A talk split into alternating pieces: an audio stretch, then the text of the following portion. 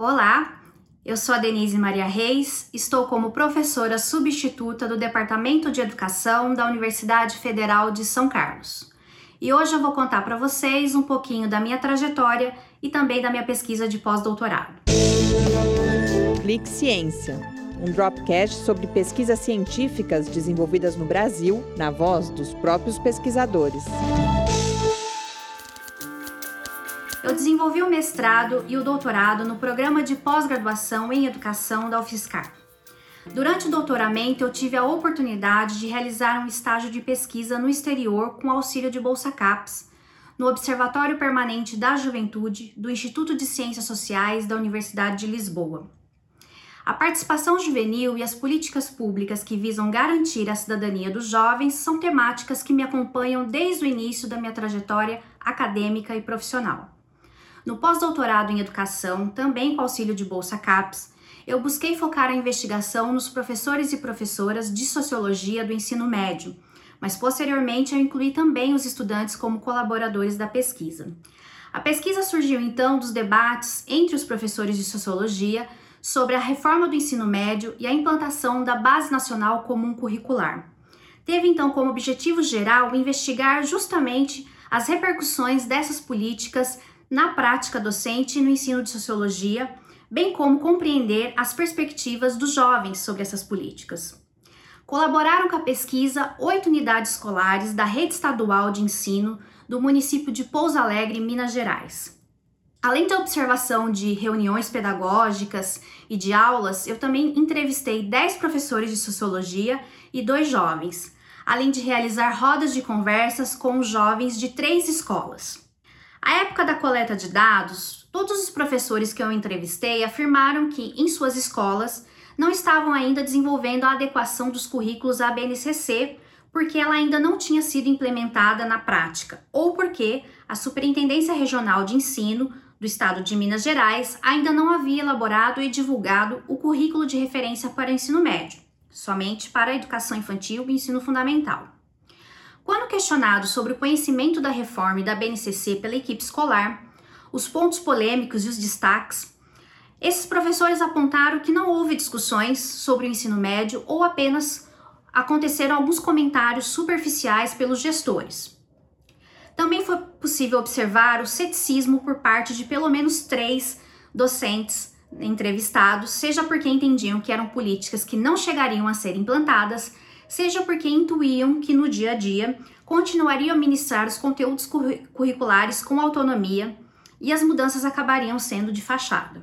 Quando questionados sobre suas percepções pessoais, mostraram-se mais à vontade para tecer comentários sobre a ideia de flexibilização do currículo na forma de itinerários formativos, dúvidas sobre a implementação das propostas, o espaço da sociologia e das ciências humanas na nova configuração e os interesses tanto da iniciativa privada quanto do movimento Escola Sem Partido, destacando-se aí então a precarização e a privatização do ensino, o avanço de pautas ultraconservadoras, a desqualificação das disciplinas das ciências humanas e a censura dos docentes. Existia então a percepção de que a proposta dos alunos terem essa liberdade de escolha com os itinerários formativos era, pelo menos em tese, positiva para a, sua, para a formação desses jovens. Mas houve ponderações seja em função da possível ausência de maturidade dos jovens para escolherem, seja porque não haveria condições concretas para a fluidez e a flexibilidade apregoadas. O aumento de carga horária, conforme prevê a reforma do ensino médio, também foi alvo de questionamentos por parte de alguns docentes, especialmente no que se refere às condições necessárias para o ensino de qualidade. Quanto aos jovens, a maioria revelou desconhecer a reforma do ensino médio e a proposta da BNCC. Porém, a maioria também reagiu positivamente à ideia de construção de itinerários formativos, pois a partir desses itinerários eles poderiam se dedicar apenas às disciplinas que eles têm mais afinidade e poderiam então obter melhores resultados, né? um desempenho escolar melhor. Quando questionados se sentiriam prejudicados com a ausência da disciplina de sociologia no itinerário formativo, cerca da metade dos jovens respondeu que não. Isso talvez se deve à falta da compreensão de alguns deles sobre a função da disciplina, porque muitos a definiram de forma bastante ampla, né, como o estudo da sociedade. Outros apontaram o ensino tradicional ou o foco no único assunto pelos professores como impeditivos para atribuir importância à disciplina. O aumento da carga horária também foi colocado como algo crítico, algo muito criticado pelos jovens, porque a ideia é justamente tornar progressivamente o ensino médio em tempo integral. E muitos jovens falaram que se isso impossibilitaria conciliar o estudo e trabalho. Muitos jovens demonstraram com muita clareza uh, o quanto isso exigiria recursos, investimentos para que pudesse dar certo. Então, eles mostraram muita clareza, por exemplo, de que precisaria de mais recursos para alimentação, materiais, contratação de profissionais. Muitos também mencionaram que não gostariam de permanecer em tempo integral na escola se o ensino tradicional prevalecesse.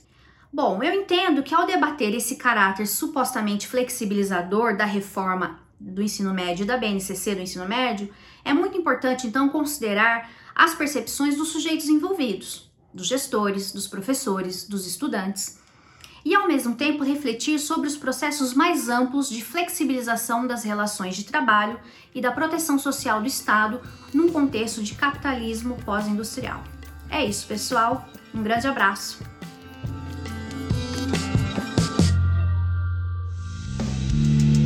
Ciência é uma produção do Laboratório Aberto de Interatividade para Disseminação do Conhecimento Científico e Tecnológico, o LAB, e do Centro de Desenvolvimento de Materiais Funcionais, o CDMF.